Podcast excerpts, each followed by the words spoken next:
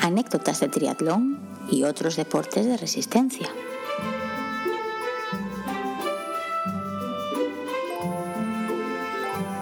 Hola a todos y a todas y bienvenidos una semana más a un capítulo de anécdotas de triatlón y otros deportes de resistencia. Soy Alberto y estoy aquí con Diego encerrado en un sótano para evitar ruidos y estamos juntos en persona, que Diego anda por aquí de visita. ¿Qué tal? Bien, pero más que para evitar ruidos, tenemos para esquivar ruidos, ¿no? Bueno, para evitar que entren ruidos en la grabación, efectivamente nos escondemos de las niñas.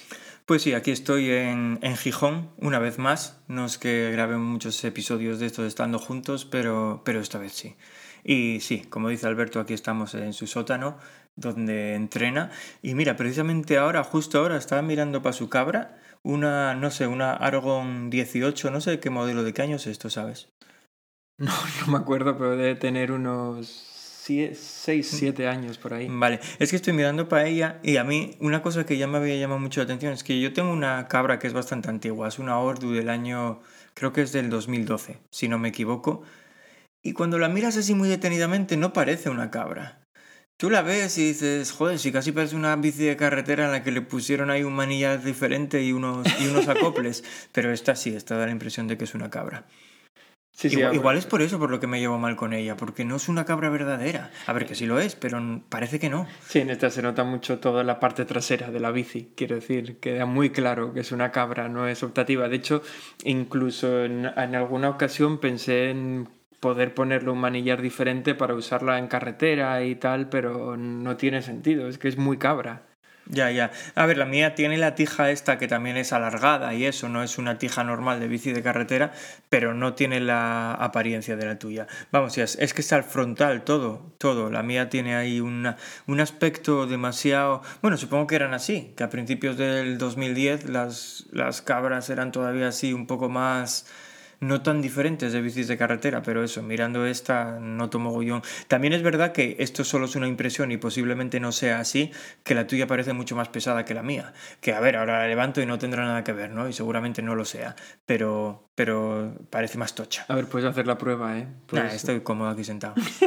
Vale, pues, eh, hombre, pero si la comparamos con las cabras de fantasía que hay hoy en día, esas que... de- Hombre, vale, sí, eso sí. Pero por eso te preguntaba que de qué año es esta, porque esta también tiene pinta de ser algo antigua, pero yo hasta le echaría unos 5 años como mucho. Sí, sí, es que creo que es lo que tiene. Claro, más la o mía menos. tiene, tiene 11. Es, es una diferencia abismal. Sí, esta podría ser su hija. Pues eh, nada, creo que Diego hoy además nos quiere contar el... Iba a decir el final, pero me da que es una historia que todavía va a dar más que sí, más de sí, que es eh, la historia del avispero, ¿no? Pues sí, sé que aquí todos nuestros oyentes, especialmente los de YouTube, porque son los mejores, pues eh, están esperando a saber qué pasó con ese famoso avispero. Pues ya, bueno, solo por reca- recapitular, estaba dentro de la compostadora, así que el plan que teníamos era tirar la compostadora abajo. La compostadora al final, para el que no lo sepa, viene a ser como una caja que no tiene fondo, así que es muy fácil, la levantas y ya está. Pero claro, a ver quién es el guapo que se mete ahí y que la levanta con todas las avispas que había. O sea, no, no tiene fondo, pero tiene como dos cajones, o eso es solo por fuera, por dentro es un bloque vacío. No, no, es un bloque vacío, no tiene Ah. dos cajones, lo que tiene es una, dos tapas, una tapa por arriba para que eches los hierbajos y cosas que quieres que se composten y una tapa por abajo porque como se, se convierte en po- compost, primero lo de abajo, pues tú luego vas metiendo una pala y sacándolo por ahí, pero o sea- solo es un depósito. O sea, yo cuando, yo cuando lo había visto ahí en tu casa pensaba que tenía dos depósitos independientes y que cuando los gusanos iban ahí haciendo su trabajo iba cayendo todo el depósito de abajo que era el que sacaba la tierra. Pero así que vamos, una caja solo. Sí, hombre, es una caja sin, sin, sin pie, sin base, quiero decir, es una caja de tres paredes. Madre mía, pero eso será gratis, entiendo, ¿no? Es muy barato, sí. De hecho, las que venden de madera, yo no sé ni para qué comprarlas, porque esas se ahorran el rollo de las dos tapas y son es como un cubículo de madera. Joder, pues para eso me lo hago yo. Ah, pues Pero de- bueno, de madera igual lo puedo hacer yo, ahora que acabe la mesa. Por supuesto. A ver. No, no, espera. Dilo, a que me quedó bien la mesa ahora que la pudiste ver en persona. Sí, sí, está bien. A ver, parece una mesa de una sala de juntas. Más que, más que sentarte ahí a comer, parece que te vas a sentar a, a- a hablar del futuro de una compañía. Pero, Pero, por- por lo pero demás, porque es muy grande. Sí, y porque es muy alta. O sea, te sientas a comer y a poco más te, te, queda la mesa a la altura del pecho y tienes que comer con los codos, eso, elevados. Eh, es un poco rara. A ver, hay que reconocer que ahora hay que, hay que hacer sillas. Efectivamente, yo echaría culpa a las sillas y no a la mesa, pero bueno. ya.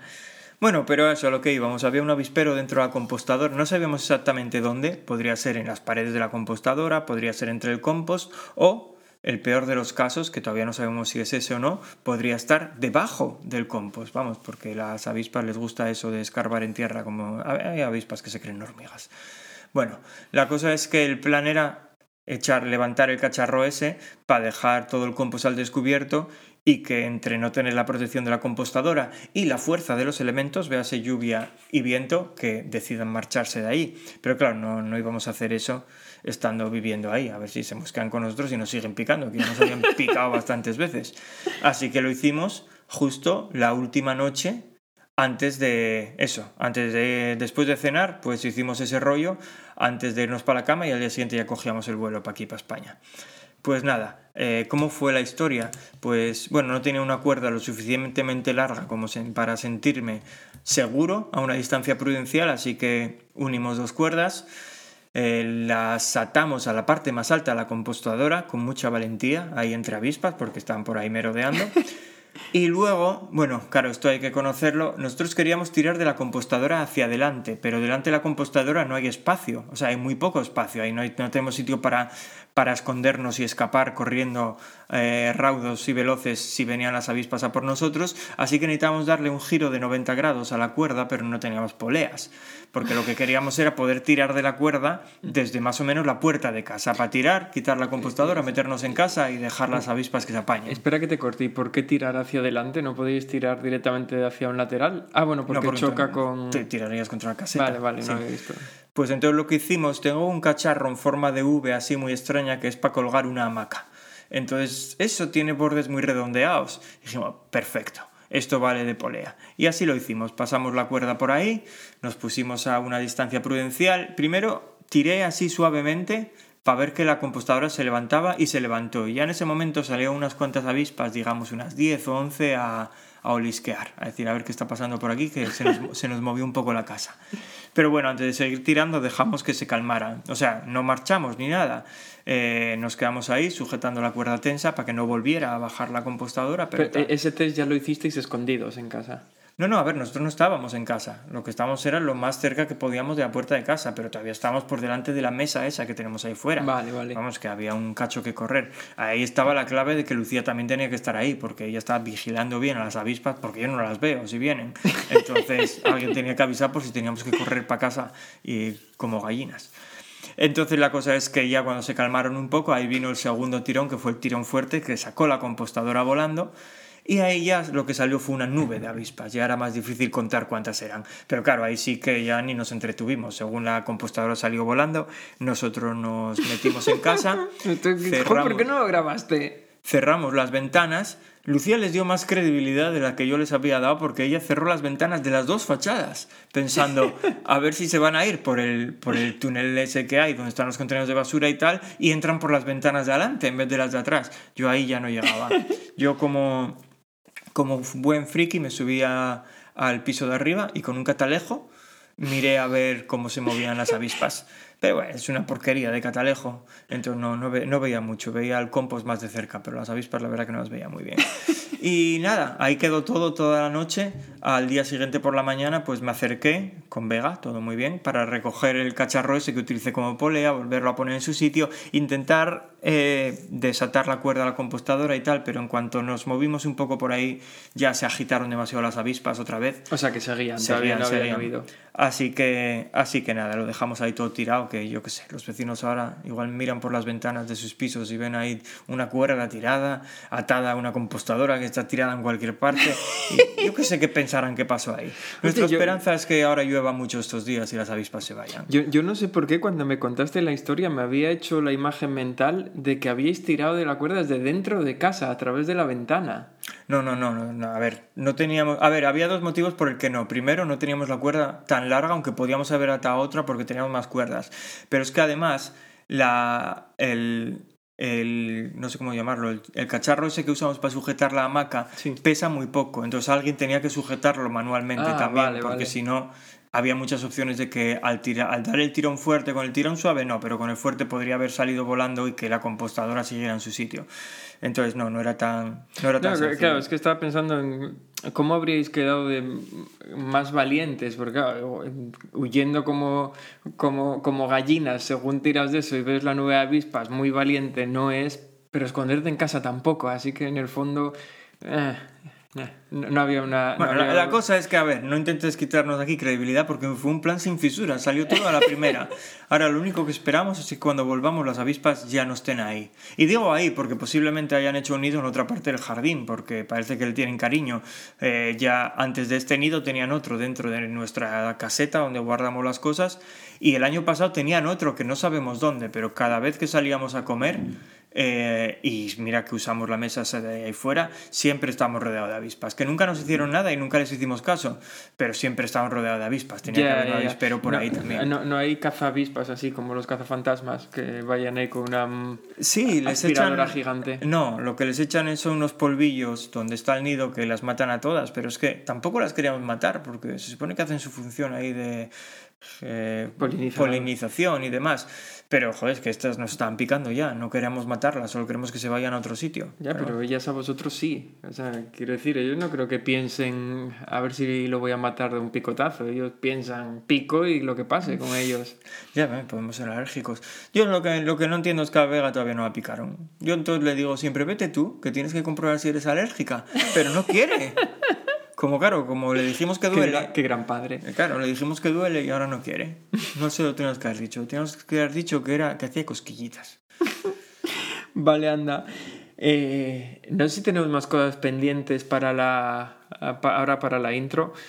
Eh, la- en el último capítulo habíamos comentado la opción de que aprovechando que Diego estaba aquí, igual hacíamos un triatlón, pero parece que esa idea se ha venido abajo porque alquilar bicicleta para hacer el triatlón es más jaleo de lo que parece. De hecho, bastante más, por lo que he visto, porque al ser en fin de semana, incluso devolver la bici es complicado. Igual tienes que alquilarla hasta dos días más, incluso, dependiendo...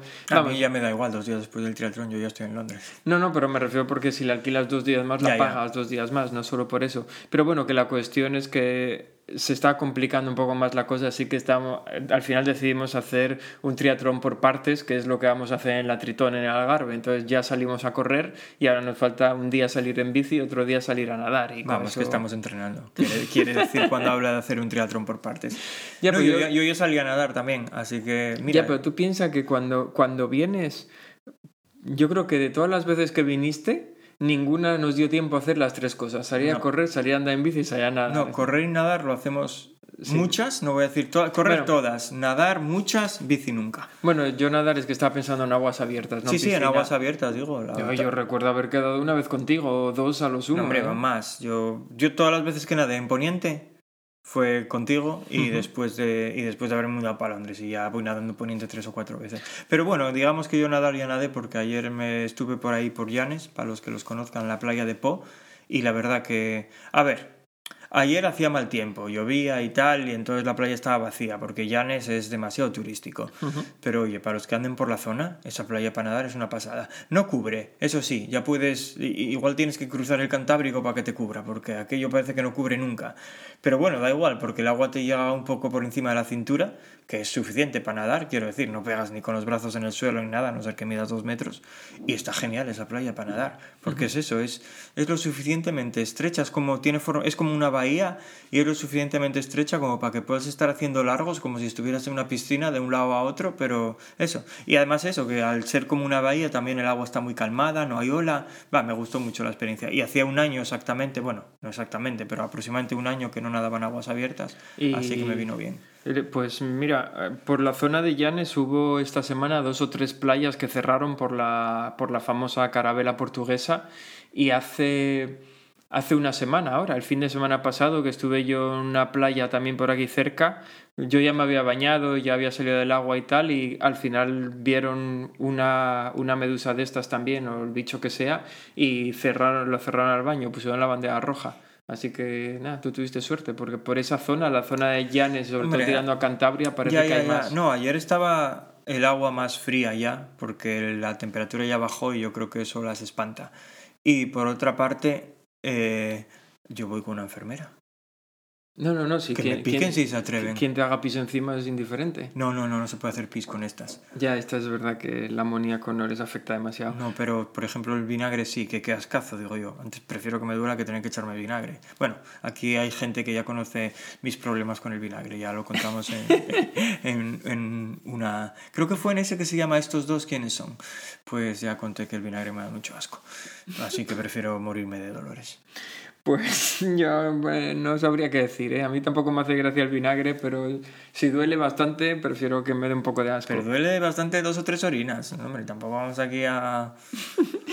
Vale, pues mira, hoy igual hacemos una introducción corta y nos vamos a y nos vamos a la primera sección. ¿Te imaginas que nos dé tiempo a meter tres secciones? Buah, impensable. Sí. Bueno, eh, vamos a aprovechar para recordar que podéis poneros en contacto con nosotros para mandarnos anécdotas, como hizo la semana pasada, bueno, como hizo ya hace más tiempo, pero que pusimos la semana pasada la anécdota de Antonio. Y eso, para eso podéis utilizar nuestras redes sociales. Eh, tenemos una cuenta en Instagram, anécdotas triatlón. En, en Twitter, anécdotas tri. Tenemos una, un correo electrónico que está puesto en las notas del episodio. Y si no, podéis dejarnos comentarios en iVoox o ahora también en YouTube, que para eso lo estamos haciendo, para eso lo estamos subiendo. Oye, y hay, hay gente que lo está escuchando Mira, ya. te- te- para iba no haberlo promocionado, no, a ver, no mucho, ¿eh? igual tenemos 10 escuchas, no vayáis a creer que estoy hablando de cienes y cienes, pero pues no lo promocionamos nada.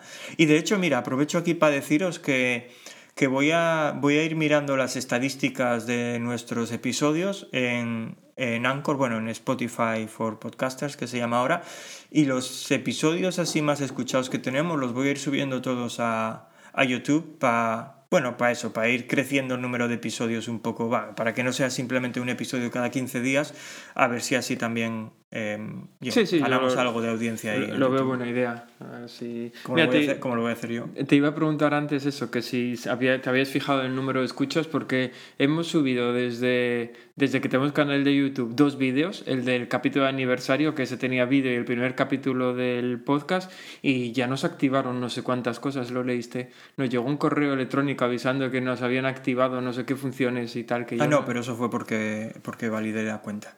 Ah, Quiero decir que di mi número de teléfono y no sé qué. Sí, sí, es que si no había cosas que me recordaban a, a Instagram. Por ejemplo, no, no me dejaban poner enlaces. Yo quería poner los enlaces que tenemos normalmente en los episodios, pues no me dejaba. Entonces tenía que hacer no sé cuántas validaciones y tal.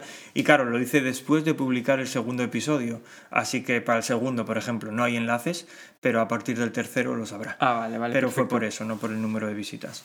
No, no, yo supuse que era por el número de vídeos, pero ya veo que tampoco. Dije, claro, dos vídeos. Estos Dije yo, esta gente de. YouTube ya ven que nos lo tomamos en serio.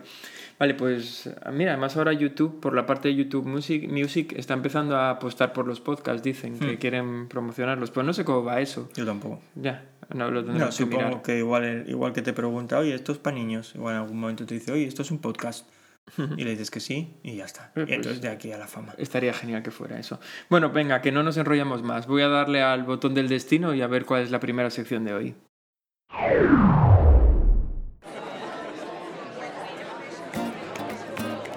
¿A dónde vas, Vicente? ¿A dónde va la gente?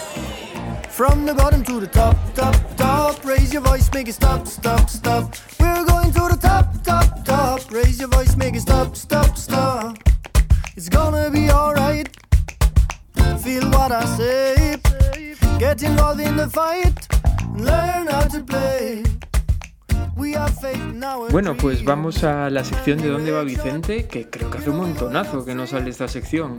Miraremos estadísticas, pero creo que sí, que hace un, un ¿Qué montonazo. dices? Eso sí nos vamos a mirar. Eh, pero lo que sí que estoy pensando es que esto lo puse aquí hace meses ya. Porque Claro, claro, lo puse claro. antes de que fuera el evento y el evento ya pasó hace un mes y algo. Claro, claro, por eso digo que me parece que hace un montón que no sale dónde va Vicente y hoy Diego nos va a hablar de un evento así bastante característico como los que nos gusta añadir aquí, pero como ahora tengo la pantalla al revés no puedo leer cómo se llama. Así que que sea Diego que, que nos lo cuente.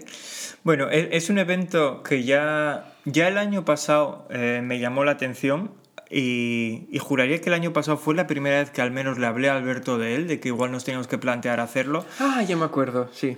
Pero, pero este año me acordé otra vez porque la cosa es que es un evento por equipos y, ya el año pasado hubo gente de mi trabajo que lo hizo y este año hubo más. Y además es uno de estos eventos en los que recaudas dineros, dinero para una, una organización de estas sin ánimo de lucro, como hicimos cuando hicimos la Maratón de Londres. Y, y entonces eso, claro, yo me doy cuenta porque me llegan las peticiones estas para colaborar de mis compañeros de trabajo. El evento se llama Pedal Paddle Peak. Qué nombre tan bonito. Pi, pi, pi. Pedal, Pedal Paddle Peak. Y la cosa es que es un evento en el que hay que O sea, pedalear. per- perdona, perdona. Iba a intentar traducirlo porque entiendo que es pedalear, luego el otro remo entiendo, pero Sí. el pic no lo no acabo de pillar. pi- pico, porque hay que hacer trekking. Ah. Entonces tienes que subir caminando a un pico. Vale, vale. Bueno, pues la cosa es eso, que es un evento en el que se combina la bicicleta, la piragua y el trekking. Y es trekking, quiero decir, por lo menos así te lo venden. No es, no es una carrera de estas de... de ah, de trail, de trail. Ay, madre, qué miedo me da eso. No, no, esto, esto es trekking. En teoría se puede hacer, eh, lo puede hacer cualquier persona. Eh, pero bueno, os cuento. El tema es que esto se hace por equipos. Oye, Equi- oye, a ver, perdona mi ignorancia, pero el trekking al final es solo caminar por la montaña. Sí, sí, es eso. O sea que es lo mismo que un trail, pero sin prisa. Claro, Vale, ahí vale. está. Por eso Ya. digo que lo puede hacer cualquiera. Porque ya lo así yo, yo caminando tengo tiempo a ver las franjas del suelo, las franjas y no caerme. Pues a ver, eh, os cuento un poco de qué va, porque una de las cosas que llama la atención es que esto hay que hacerlo en equipos, en equipos de cuatro. Aunque bien es cierto que si no tienes un equipo de cuatro, lo mínimo que te piden es un equipo de dos. Y luego ellos te juntan... llamar pareja. Sí, ellos te juntan con otra pareja y así ya, dos y dos, pues sí, cuatro. Y se forma un equipo así. Y el orden de las pruebas, primero se hace bici, que por cierto es bici de montaña. eh, segundo se hace el piragüismo. Tercero se hace bici otra vez. Y el cuarto se acaba con el trekking. Si no me equivoco, que no lo tengo aquí delante ahora mismo, esto es por Lake District, pero no estoy seguro. Que es una zona así muy chula de. que es una zona así muy chula de- del Reino Unido. Eh, creo que lo tengo apuntado por aquí en estas cuatro notas que apunté solo, así que igual, igual llego a ello cuando, cuando llegue a la sección del trekking, eh, juraría que venía ahí. Pero bueno, otra de las cosas que me, que me gusta de esto es que no tienes que saber, no tienes que llevar nada, nada, ni siquiera la bicicleta. O sea, te lo dan todo. Aparte de los habituallamientos, la bici de montaña la ponen ellos, por supuesto la piragua y los remos los ponen ellos también, y bueno, los zapatos de trekking, si eso llévatelos tú. Hostia, no, no, eso está guay que te dejen bici, porque yo estaba pensando en la complejidad de hacer esto. Por ejemplo, para mí que me tocaría alquilar una bici, porque, no, porque si tengo que pagar por transportar mi bici de montaña, pago por el transporte más de lo que cuesta la bici. No tiene sentido, pero si te la ponen ellos, está de lujo. Pues sí, sí, la, la ponen ellos. Y ellos. y ellos lo definen como una prueba de. Bueno, lo voy a decir en inglés, luego ya lo traducimos como nos dé la gana, como siempre. Supervivencia. Pero lo traducen como una prue- prueba full day, full body, que significa que vas a estar el día entero, que bueno, claro, eso ya depende de la velocidad de cada uno, y que vas a utilizar, pues eso, músculos de todo el cuerpo, porque como combina varias cosas así diferentes, pero eso, bueno, también dicen que, es, eh, que sirve para como actividad de grupo, de tipo team building y eso. Bueno, yo creo que eso ya tiene más sentido si lo haces con, con, gente, de, con gente de tu trabajo y demás. Eh, como media, eh, que a ver, vamos a repetirlo otra vez, esto solo es una media, suele llevar entre 8 y 9 horas, que cuando os lea las distancias, ahora en un momentito... Es casi un Ironman. Sí, sí, a eso voy, que cuando, por eso digo que cuando ahora os diga las distancias, eh, parece, parece mucho para lo que es. Pero bueno, ellos dicen, según las instrucciones, lo que más lleva es el subir la montaña, que es la parte final, que pueden ser unas 4 o 5 horas. Porque en principio son 24 kilómetros de, de bici, 3 kilómetros y medio, bueno, en realidad es una milla, dos millas, dos millas, 3,2 kilómetros de canoa, el trekking no sé cuánto es y luego otros 24 kilómetros de bici. Creo que lié un poco el orden de las cosas cuando, cuando lo comenté aquí al principio, que primero es bici, luego canoa, luego trekking y luego bici, no estoy seguro. Por lo menos así lo puse en mis notas. Ah, que bici se repite, dices. Sí, sí, porque es ida y vuelta. Ah, Eh, vale, vale. Pero eso, eh, que, que me suena que es así, eh, ese es el orden.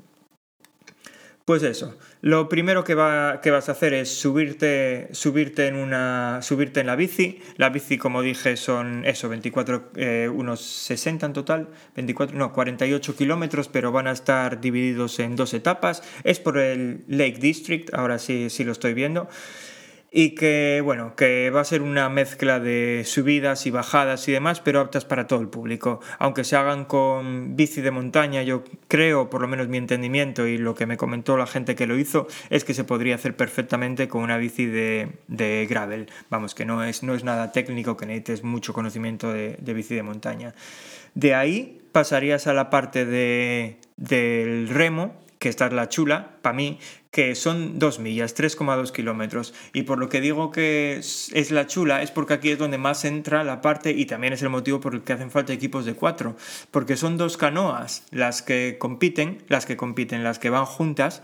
Pero, las dos, pero además, cada canoa lleva a dos personas y las dos canoas van unidas entre sí, que eso está guay, van unidas eh, por una barra perpendicular a ellas. Los que conozcáis algo de, de navegación os podéis imaginar los dos esquís de un catamarán. Pues más o menos eso es lo que formas con las dos canoas. Y esa parte yo creo que es muy original. O sea, Tío, pero ya, ya puede ser ancho, ¿eh? Porque... para no chocar con los remos, dices. Sí, sí. Sí, yo, yo vi las fotos. O sea, y- digo ancho, el río, lago, lo que sea donde estés. Ah, no, no, es un lago de estos inmensos, eso es lo de menos. No, no, yo lo que digo es que la separación es suficiente como para que no choquen tampoco las Sí, sí, palas eso de los también. remos unas contra otras. Bueno, verdad cierto es que, mira, yo hace poco que estuve haciendo de nuevo el descenso del Sella en canoa, en kayak, eh, en la- me doy cuenta que la pala a la vez es muy cerca de la, del kayak, tampoco necesitas tanto espacio.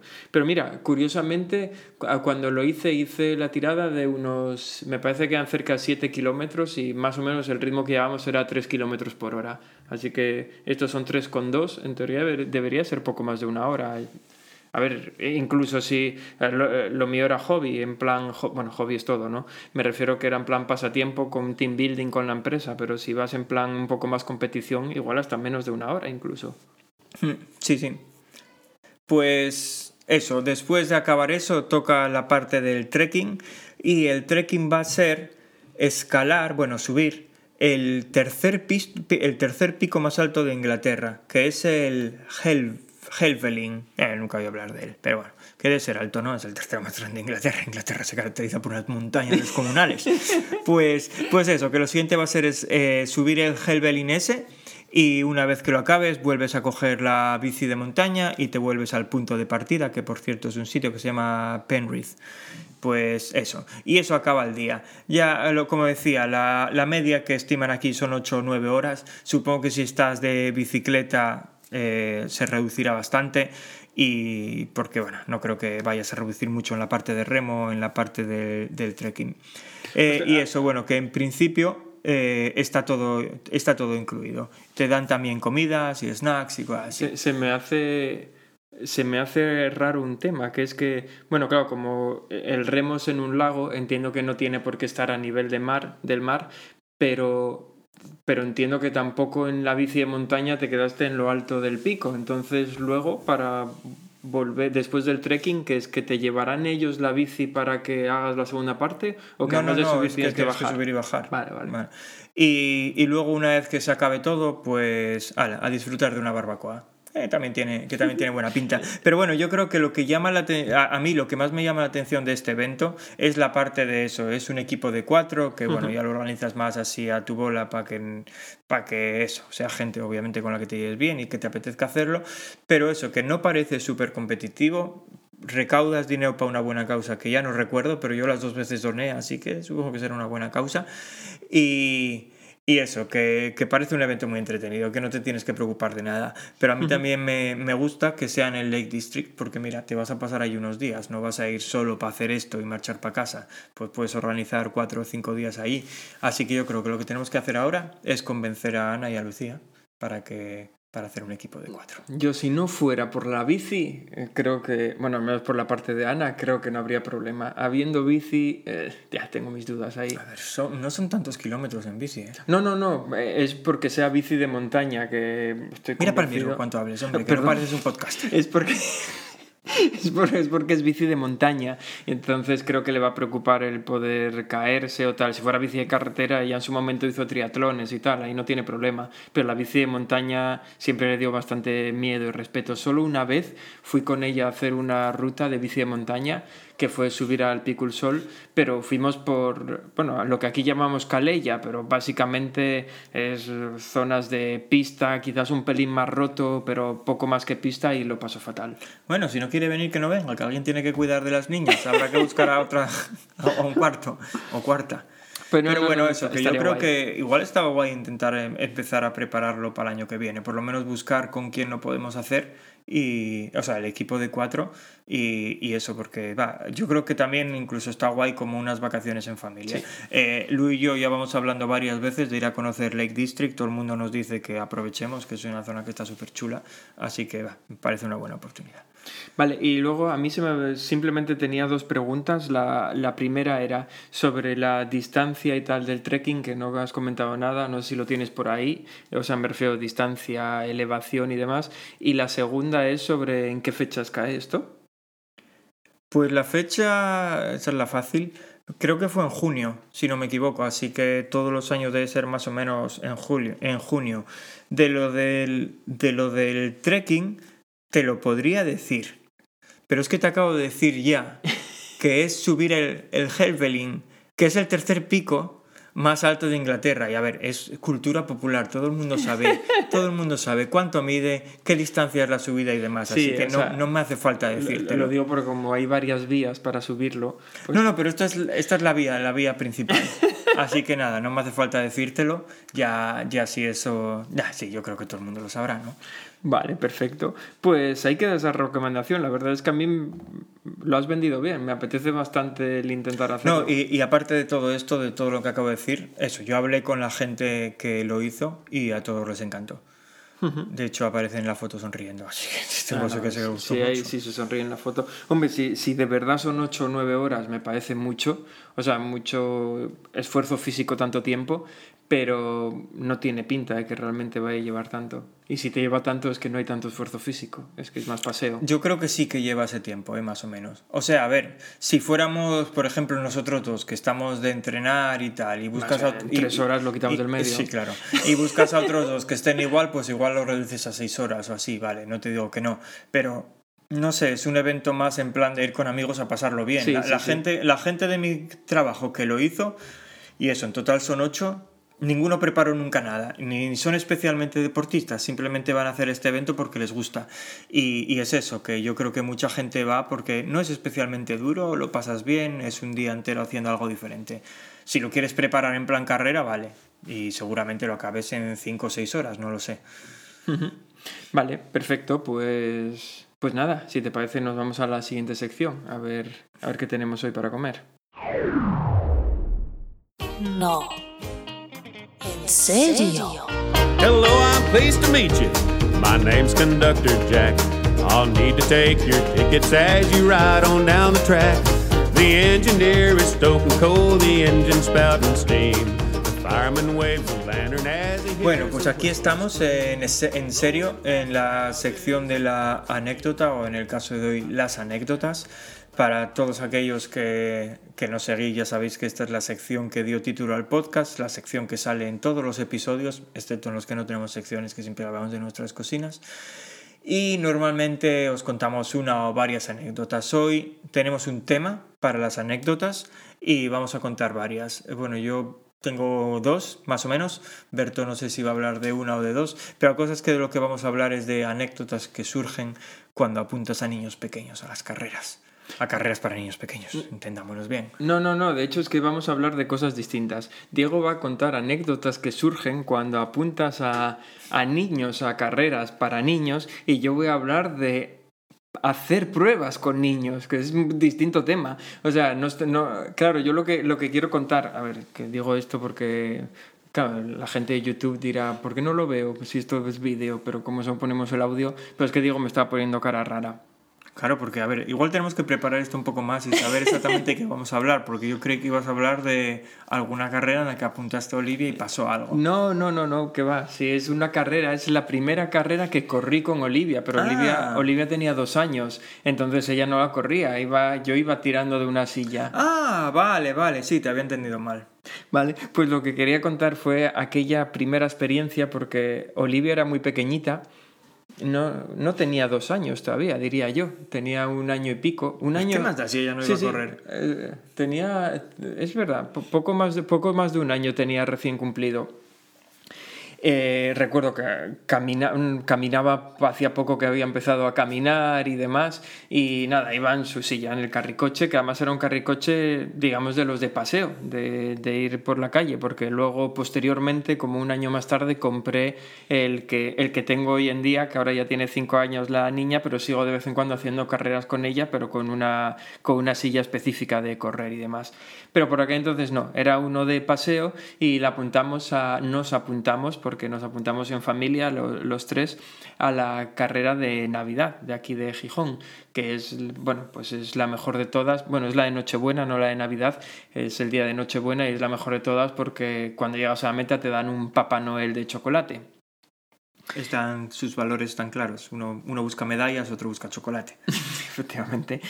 Y nos pusimos a... Nada, nos apuntamos, dio la salida y en cuanto salimos a correr la cosa iba justo nada más empezar pues bastante bien porque, hombre, e- es una carrera que no es multitudinaria, no es como la San Silvestre, que en San Silvestre hay 3.000 personas, aquí como mucho habrá unas 200, 300, te cuesta un poco cuando vas con una silla al principio encontrar tu hueco, pero bueno, cometimos el error de salir al final del todo, literalmente, y claro, con, hay mucha gente que la hace caminando, solo por un Papá Noel de chocolate, entonces ahí era muy difícil moverse, pero bueno, a partir de los 300, 400 metros ya pudimos ir al- a un trote normal y corriente, y todo apuntaba bien, la gente animaba a la niña, lo cual es algo que me pone nervioso, porque, ¿por qué animan a la niña si el que corro soy yo? Es que me- me sigue pasando hoy en día. Pero bueno, nada, la animaban, todo parecía divertido ah, y fue más o menos divertido hasta, no sé, dos kilómetros, dos kilómetros y medio, por ahí. A partir de ese momento parece ser que a Olivia la carrera se le empezó a hacer demasiado larga. Y entonces al principio empezó simplemente a protestar, de que ella no hablaba, hacía ruidos y gorgoritos, entonces empezó a protestar. Bueno, digo, vete haciendo tus ruidos y gorgoritos mientras yo cuento la historia. Pues eso, pro- protestaba un poco, pero hazlos un poco más bajos. O sea, tiene que quedar como el fondo de lo que yo voy contando porque vas a tener que ir aumentando en intensidad. Entonces, después de los ruidos y gorgoritos iniciales, la cosa se fue intensificando y empezaron los lloros. Ahí está. Entonces ya empezó a llorar y la cosa se complicó más porque ahí ya, pues Ana me miraba a mí como diciendo, ¿qué haces y por qué no paras? Porque yo era que llevaba la silla, yo pensaba, ¿cómo voy a parar? Que entonces no me dan el Papá Noel de chocolate y, y- y la cosa se empezó Pero a... bueno, a- funcionaba como claxon para que se apartara la gente. Claro, y, y la cosa se empezó, se empezó a torcer. Claro, porque, a ver, como padres a ninguno nos gusta oír llorar a nuestros hijos, pero tenemos prioridades. Mi prioridad era Papá Noel de chocolate, el de mi mujer era que la niña no lo pasara mal. Que yo no me pongo a juzgar cuál de ellos tiene más valores y demás, pero bueno, creo que el mío no era equivocado. Entonces hubo un momento en el que yo dije, no pasa nada. A mi hija cuando era tan pequeña le encantaba ir a a caballito, y entonces dije yo, mira, llevas tú la silla vacía y yo llevo a la niña a caballito y quedan dos kilómetros y medio, corro con ella a caballito. No sé por qué en aquel momento me pareció una idea fantástica. Entonces la Porque sa- solo pensabas en un papá Noel de chocolate. entonces la saqué de la silla, la subí a caballito y eché a correr. Y hubo un momento, no sé, 200 metros. Espera, ¿a, a caballito te refieres sobre tus hombros o en tu espalda? No, no, mi espalda, no sobre mis hombros. Creo que correría. Era muy pequeña, correría demasiado riesgo. Entonces la llevaba cogida a mi, a mi espalda corriendo y cuando llevaba no sé, unos 200 metros tal, veo que empieza otra vez a protestar un poco, que aquello no le estaba haciendo gracia. Y entonces eh, lo único que se me ocurrió fue acelerar un poco el paso diciendo si empieza a llorar que mi mujer no la oiga y así podemos seguir corriendo un rato. Son unos valores que a veces te dan que pensar.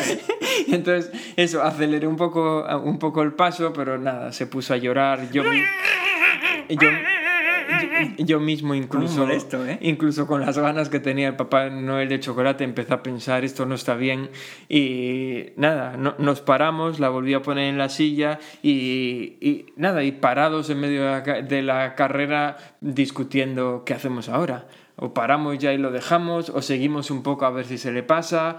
Pero claro, como estábamos parados, pues había dejado de llorar. Parece ser que lo que no le estaba haciendo gracia era el estar corriendo. La velocidad de vértigo que llevaba ahí. Sí. Pero entonces, como había dejado de llorar, decidimos, pues venga, seguimos otro poco y a ver qué pasa. Y entonces, No voy a llorar más.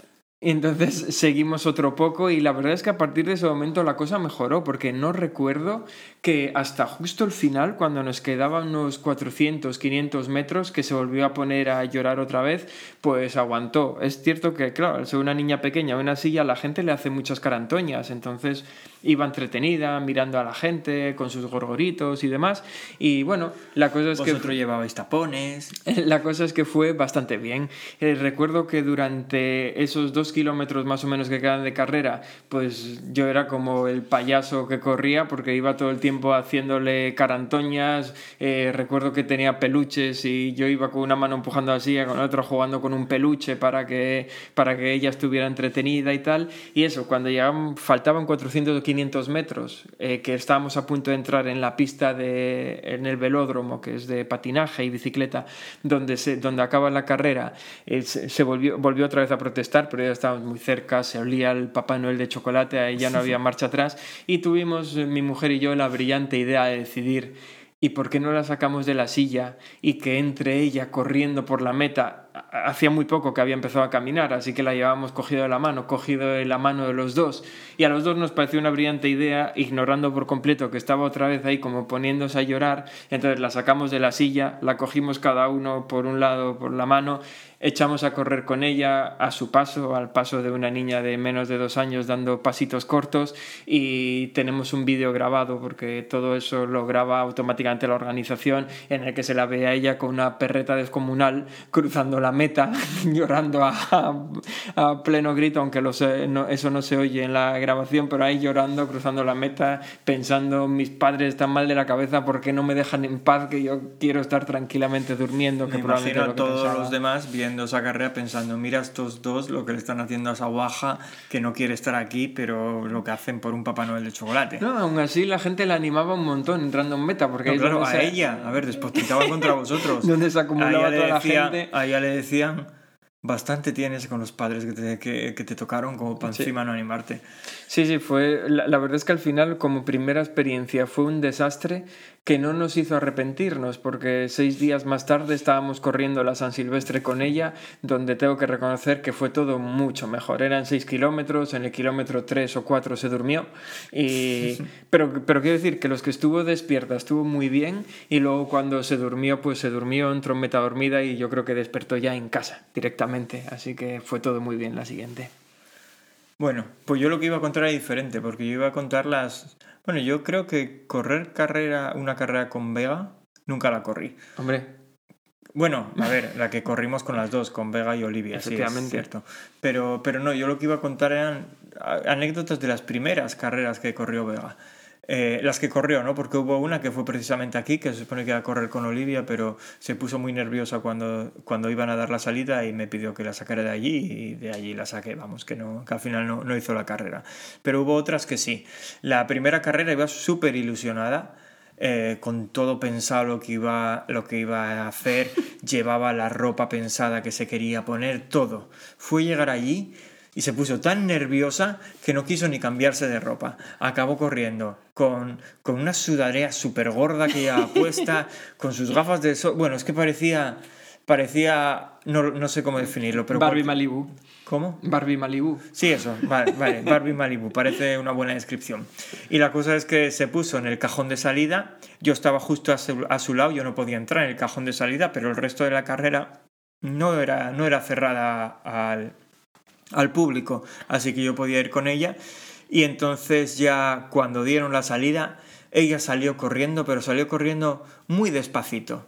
Y, y en cuanto llegó a la zona donde estaba donde se acababa el cajón de salida, que ya me po- podía estar yo con ella, más darle la mano y eso, me pidió que le diese la mano y fuimos caminando un buen rato, porque estaba muy nerviosa y no es bastante tímida, estaba muy nerviosa y no quería correr, quería seguir, no quería dejarlo, pero lo que quería era caminar. Me suena que era algo menos de un kilómetro, ¿no? Como- Eran 800 metros la carrera, sí.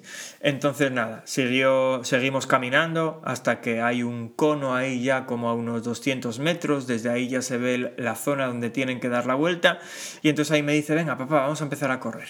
Empezamos a correr, pero todavía dándome la mano. Cuando estamos llegando al cono donde tiene que hacer el giro de 180 grados, ya suelta la mano y dice, venga, ya sigo yo.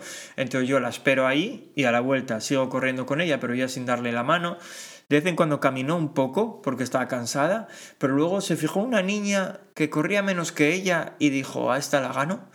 Y entonces corrió todo lo... Espíritu competitivo desde Sí, pequeña. corrió todo lo que pudo. Eh, salió disparada, la niña la vio a ella también, vio que la iba a adelantar, la niña intentó escapar, pero Vega era más rápida. Y entonces cuando la iba a ganar ya, se equivocó. No entró en el cajón de llegada, sino que se metió por el camino equivocado. Y entonces, claro, no acabó, no acabó, no acabó la carrera, la niña la adelantó, acabó la carrera y luego Vega vino caminando hacia mí y yo le dije, no, si no acabaste, tienes que pasar para allá. Y entonces fue cuando se dio cuenta que no había ganado aquella niña. Pero bueno, ella contentísima porque le dieron una medalla y no sé dónde lo habrá sacado, la verdad, pero le encantan las medallas. Y además es una carrera que se hace en Pascua y le dan un conejo de estos de chocolate de Pascua. Así que eso fue hace dos años y este año, este año en abril, eh, se lo preguntamos, oye, ¿te quieres volver a apuntar a la carrera esta del conejo de chocolate? Sí, sí, sí, sí. Y esta vez voy a contar... esta es la segunda anécdota, Sí. entonces me tocaría a mí ahora, ¿no? No, pero es que como van enlazadas. Esta vez voy a contar dos anécdotas en vez de una. Porque esta vez iba a correr Vega la carrera para de 800 metros, que es la misma que había hecho el año anterior, y luego Lucía iba a correr la de 5 kilómetros, creo que era, ¿no? Ten cuidado lo que cuentas, que sabes que escuchar podcast. Sí. Lucía llevaba los playeros atados por fuera en la mochila. Siempre es una gran idea esa. Y, y llegamos bastante tarde. De hecho, llegamos tan tarde que yo, que era el único que no iba a competir, llegué agotado. Porque desde la estación de metro, que estaba bastante lejos, hasta la línea de salida, que hay más o menos un kilómetro, kilómetro y algo, tuve que ir corriendo con Vega en el cuello. Eso cansa mucho. Entonces ahí llegamos con el tiempo Haberla puesto a caballito, como hacía yo. Sí, con el tiempo justo, Lucía ya había salido antes, entonces ella ya estaba por lo menos cogiendo los dorsales y tal, pero llegamos ahí con el tiempo justo, justo, justo para, bueno, llegamos con el tiempo justo para ponerle el dorsal, no sé qué, como hacía frío, se había puesto a llover ya, no quiso quitarse la chaqueta, así que iba a ser Barbie Malibu otra vez, pero cosas que retrasaron, después de tanto correr, retrasaron la salida porque llovía mucho, entonces fuimos a alejar, fuimos ella y yo a techarnos a otro sitio mientras Lucía hacía cola bajo el agua. Y, y después, cuando ya más o menos iba a empezar, volvimos. Y esta vez fue una experiencia muy diferente, porque esta vez ella ya sabía lo que esperar, ya había hecho más carreras. Esta, esta ya no era su segunda carrera, esta era su cuarta o quinta carrera, no lo sé.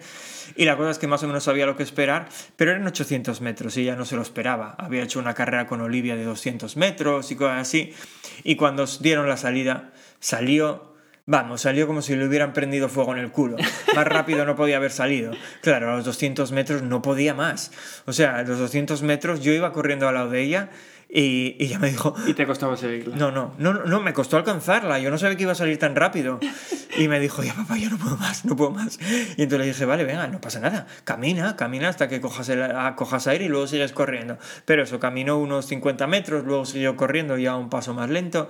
Y eso, de esta hay poco que contar porque ya fue todo más normal. Una vez después de que le pasó ese apurón de estar tan cansada por haber salido disparada, el resto ya lo hizo más o menos a un ritmo más suave y la, y la acabó bastante bien. Y Luego- so- solo por curiosidad se encontró su archienemiga. Ah, Es que yo no me acuerdo quién era. Y ella no se acuerda ni de haber hecho la carrera el año anterior. Así que. A ver, se acuerda de. Se acordaba del, de la medalla que se volvieron a dar y, Y- del y- conejo de chocolate. Se acordaba de la medalla porque la tenía colgada en la habitación. Y el conejo de chocolate, porque a ver.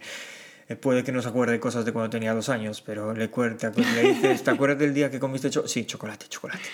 Bueno, y la cosa es que después, es, después era la carrera de Lu. Y en ese momento fue cuando nos dimos cuenta bueno, ella, yo ya me había dado cuenta desde el principio, que llevar los playeros atados por fuera en la mochila no es una buena idea porque había perdido uno. Entonces ya no. Ella iba a correr con botas, o sea, voluntad no le faltaba. Pero había un barrizal tremendo, las botas que llevaban no eran como para correr una carrera. Yo le dije, oye, mira, si quieres correrla, córrela, lógicamente. No, yo no, no, no es que te vaya a decir que no, pero yo no lo haría. Vas a acabar con los pies destrozados. Y entonces entre eso y la lluvia al final decidimos ir a, ir a comer a un sitio que había ahí al lado y, y no corrió. Pero, pero ella dijo, pues no sé por qué tengo la sensación de que voy a encontrar ese playero. Todo se ha dicho de paso, antes de, antes de que empezara su carrera, cuando ya había acabado la de Vega y ella estaba haciendo cola ya para recoger su dorsal, yo me recorrí todo el recorrido, a ver que son 800 metros ida y vuelta, porque como ella también había ido corriendo para sacar un poco unas fotos de Vega y tal, dije, va, esto se le debió de caer al correr por aquí. Pero no, no lo encontramos. Pero ella no perdió la fe. Ella dijo, ya te digo yo por Vicente que voy a encontrar ese playero. Joder, que lo encontró a, a, a, prácticamente kilómetro y medio o dos de la línea de salida. Que volvimos siguiendo nuestros pasos y ahí estaba, a justo a la salida o entrada, llámalo como quieras, del parque, ahí está su playero tirado y todavía son los playeros que utiliza a día de hoy. Joder, qué Así suerte. que gracias, Vicente. Y ya está, esas eran las anécdotas que quería contar. Vale, pues la otra que quería contar yo es sobre es sobre lo mismo, es decir, eh, en mi caso no es sobre carreras que ha hecho Olivia, sino carreras que hemos compartido y que yo he corrido con ella y voy a remontarme a una que fue hace unos pocos meses, que es eh, la- dices, voy a remontarme, parece que vas a hablar de hace tres años. No, no, fue una que hace pocos meses que es la misma carrera que el año pasado habíamos corrido con, con Olivia y con Vega los dos. Pues este año la corrimos pues mi mujer, Olivia y yo. Olivia corrió primero la de niños, ella sola, sus... eh, bueno, eh, como ya cumplió más años, eran más de 200 metros esta vez, pero era poco más. Y luego pues eh, corrimos con el carrito de correr esta vez la, bueno, pues eso, la, la carrera de son 5 kilómetros. Y, y la verdad es que fue, en este, en este caso lo que quiero resaltar es, pues eso, Olivia ya no tiene dos años, ya le encanta hacer carreras, tanto cuando participa a ella, que le gusta mucho, de hecho, aunque no hace muchas, porque igual hace tres al año, no lo sé. Siempre me está preguntando los fines de semana que sea alguna por ahí, pero también le gusta mucho correr en la, en la silla. Bueno, eso no es correr. Bueno, sentarse eso, en la silla. Ir, ir en la silla mientras los demás corremos, mejor dicho, ¿no? Eh, entiendo que ella misma es consciente de que cada vez es más grande y que en esa silla no va a poder correr mucho tiempo, así que igual quiere quemar ya los últimos... Sentarse. quiere, quiere ya quemar los últimos cartuchos eh, antes de, de tener que, que Ya, dicho, seguir. ya que dices eso, nosotros ahora nos acabamos de comprar una de esas. No para correr, porque, vamos, tampoco es que yo haga carreras como para ir a correrlas con Vega, pero la usamos más en bici. Pero sí, nos dimos cuenta de que ya es muy grande para esa silla. Se supone que es una silla para dos, no, dos Vegas ahí no caben.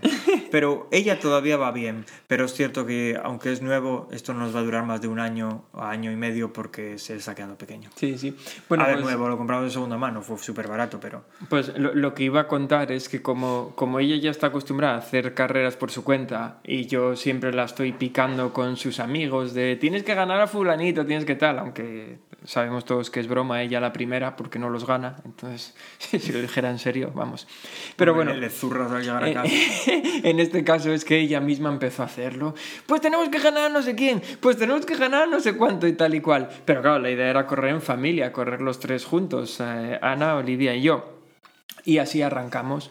Eh, arrancamos, pues como siempre, bastante atrás y vamos a, bueno, pues lo que es un trote despacito, que es al ritmo al que ahora mismo corre, Ana, que viene a ser sobre unos 6 minutos el kilómetro, más o menos como suele correr. Y, y Olivia sacó su vena faltosa, como diríamos por aquí, y, y empezó a, decirle a, a mi mujer, tienes que ir un poco más rápido, que nos están ganando todos, porque claro, es una, es una carrera también, es muy popular, hay mucha gente corriendo también en silla de ruedas, pero gente con algún tipo de parálisis, que son otros los que empujan y tal, y al final, al principio íbamos embebidos en ese grupo porque salimos con ellos por el tema de que, hombre, así no estamos eh, todos intentando atropellar gente con sillas, sino que íbamos todos juntos.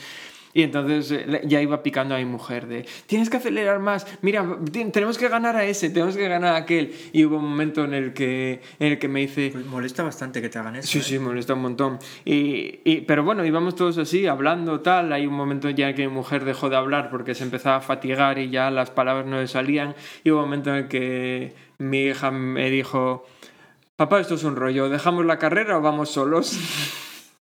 Y digo, joder, qué hiriente. Y yo, que no, que no, que vamos a correr, vamos a correr todos juntos, que venimos con mamá y tal. Y entonces desistió de convencerme a mí y fue directamente a convencer a su madre. Fue, mamá, papá y yo vamos a ir solos porque tú estás yendo muy lenta y no queremos meterte presión. Así que finalmente nos vimos obligados a, a ir por nuestra cuenta, porque básicamente fue el acuerdo al que llegamos. Creo que mi mujer en este caso también lo agradecía porque mi hija le iba metiendo bastante presión con lo de tienes que ir más rápido, tienes que ir más rápido. Y nada, al final pues fue eso. Es- fuimos, nos tuvimos que separar. Esto debió ser el kilómetro 2, dos y medio, así que más o menos unos 3, y 4 kilómetros que quedaban, pues los hicimos solos, acelerando bastante el ritmo. Y entonces yo ahí fue el que sufrí lo que sufría hasta ese momento mi mujer. Porque íbamos corriendo para ir con silla, yo creo con un ritmo bastante aceptable, porque íbamos a cerca de 4 minutos el kilómetro, 4 poco. Yo con silla no doy curvas más rápido, vuelco. Y, y me estaba metiendo una presión increíble de papá corre más papá corre más al final yo ya la tenía que ir entreteniendo diciéndole mira ves aquellos de allí ya verás qué rápido vamos que los vamos a pillar porque en el fondo claro como habíamos empezado atrás del todo íbamos pillando mucha gente.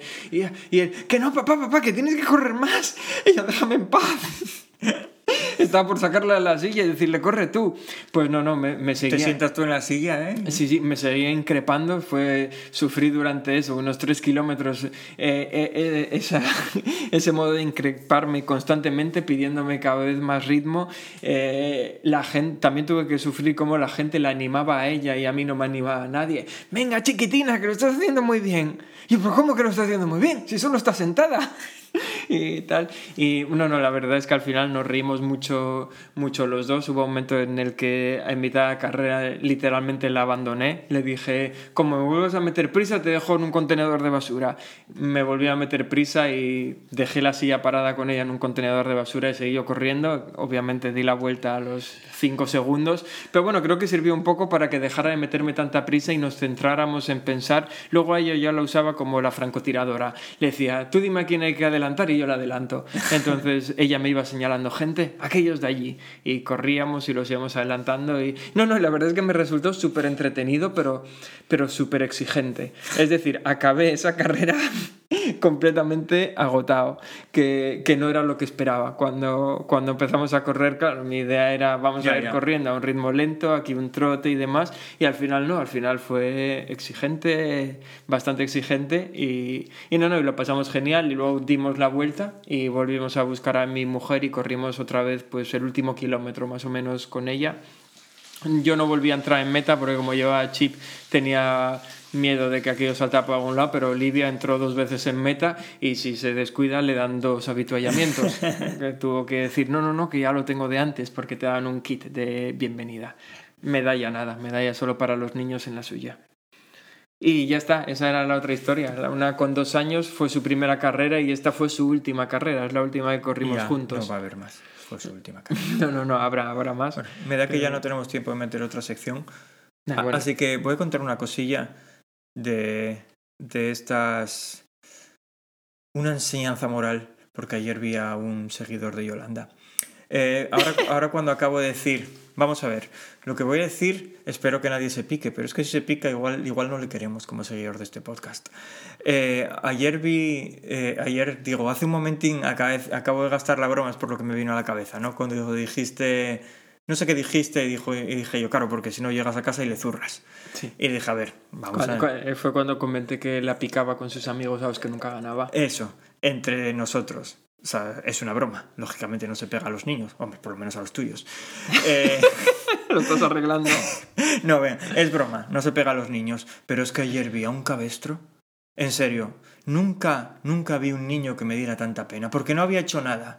O sea, el guaje no había hecho nada que no hiciera cualquier niño. Estaba jugando en un castillo hinchable, el padre le dijo, venga, que tenemos que irnos, y el niño lo retrasó un poco, pero un poco te estoy hablando de unos... No llegó a un minuto, no llegó a un minuto.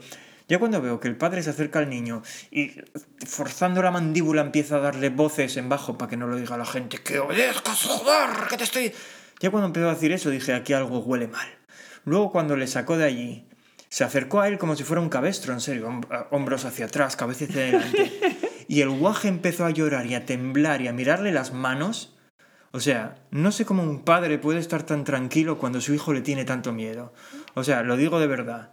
O sea, a mí me estaba dando mucha pena ese niño porque no había hecho nada. Estaba mirando a ese padre y digo yo, aquí viene un paleontólogo y disfruta viendo al hombre de las cavernas otra vez, porque no me parece ni medio normal hacer eso. Pero es eso, es que no sé cómo. Encima es que cuando ya le tenía acojonado del todo, seguía metiendo más presión para que el crío le tuviera más miedo. Yo lo digo de verdad. A ver, Llevaba pantalones largos, pero yo estoy por jurar que ese crío se hizo pis encima. Yo nunca había visto a un niño tener tantísimo miedo a un padre. Vamos, me da. Lo digo Ya, de verdad. no a ver, no eso, es sí que es, eso sí que es un seguidor de Yolanda y. y Yo una vez aquí en, aquí en Gijón, en un parque, no comentaré en cuál, pero de una zona periférica de Gijón, eh, recuerdo que acabé marchando con Olivia porque estábamos allí. Es un parque que era la primera y probablemente la última vez que, que hayamos estado allí, porque nunca había tantas madres amenazar a niños y nunca vi tantas, tantas hostias volar. O sea, no, no a mancar, sino más bien cachetes en el culo, pero, pero por la mínima, porque no esperaban la cola para subir al tobogán, porque subían al tobogán por el lado que no era, porque llevaban mucho tiempo en el columpio y había gente esperando. Pero no era solo una madre, se Ya, ve ya. que era, eran los- las costumbres del lugar. Porque... Ya, ya, pero yo, yo eso lo veo diferente, porque mira, un cachete, yo no soy partidario, pero normalmente cuando lo ves, que eso lo ves más a menudo, no ves que los críos tengan miedo a sus No, no, padres, no, claro, que no les gusta, que lloren, vale, normal. Y, y lo, lo he dicho, no lo defiendo, pero es que lo de ayer era pánico. O sea, lo que le tenía ese niño al padre era pánico. Porque además cuando Sí, el padre sí. le estaba hablando, el crío no podía dejar de mirar a las manos del padre porque sabía que de un momento a otro le venía un guantazo. Y, y ese tío estaba fuerte. O sea, encima si me dijeras que es un mierdecillas, que... No, ese crío estaba fuerte. Ese crío, ese padre, yo estaba pensando... Joder, yo, yo pagaría por ver a este crío con 18 años partiéndole la cara al padre. Porque es que, es que en serio, daba muchísima pena a ese niño. Sí, sí. La No, ya- madre no sabía para dónde mirar, se tapaba la cara, se miraba, pues se ponía de espalda. Pues en serio, no había, era una escena lamentable. Ya, ya. No, yo en este caso, eh, lo, lo que digo, acaba- acabé marchando del parque con Olivia porque no, a mí personalmente no me gusta que normalice esas cosas y empezaba a hacer preguntas de, oye, ¿por qué le, le pega al niño? ¿Y por qué no sé qué? ¿Y por qué tal? Y dije, a lo mejor es marchar, porque ya te digo, parecía la costumbre del lugar, eran varias madres con la misma actitud y, y bueno, no me gustaba mucho. Pero bueno, nada, que... ¿Por qué hablar de esto? Con lo divertido que estaba, que con lo bien que lo estábamos Para acabar pasando. con una nota agria. Vale, pues nada, acabamos con esta nota agria. Me gustaría. me, me apetece levantarme y pegar la vega ahora, voy a buscarla. A mí, a ver, ahora me gustaría que todos vosotros cerrarais este capítulo pensando en ese padre pegando a ese niño. no, Así no. es bastante agrio para acabar. Eh, Sí, no, quizá demasiado. Vale, Vamos a pensar en algo más alegre. Eh, es que ahora no se me ocurre nada. Tengo esa idea metida en la cabeza. Nah, pues es que tenías es. que haberle visto. Es que ese, ese- hombre irradiaba odio.